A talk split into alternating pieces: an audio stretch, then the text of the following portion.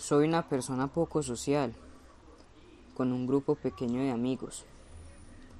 Y este año empezó muy bien para mí, ya que estaba cumpliendo mis metas, como la de conocer nuevas personas, salir más con mis amigos.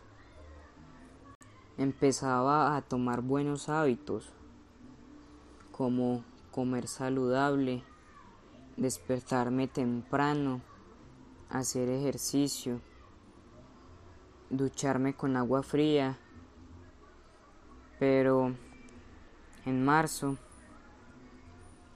con la cuarentena,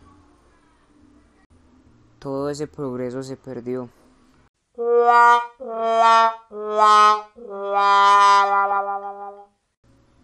Me llevó a la peor de las rutinas para mí. Esos buenos hábitos los dejé y los empeoré. Y ahora me siento más solo que nunca.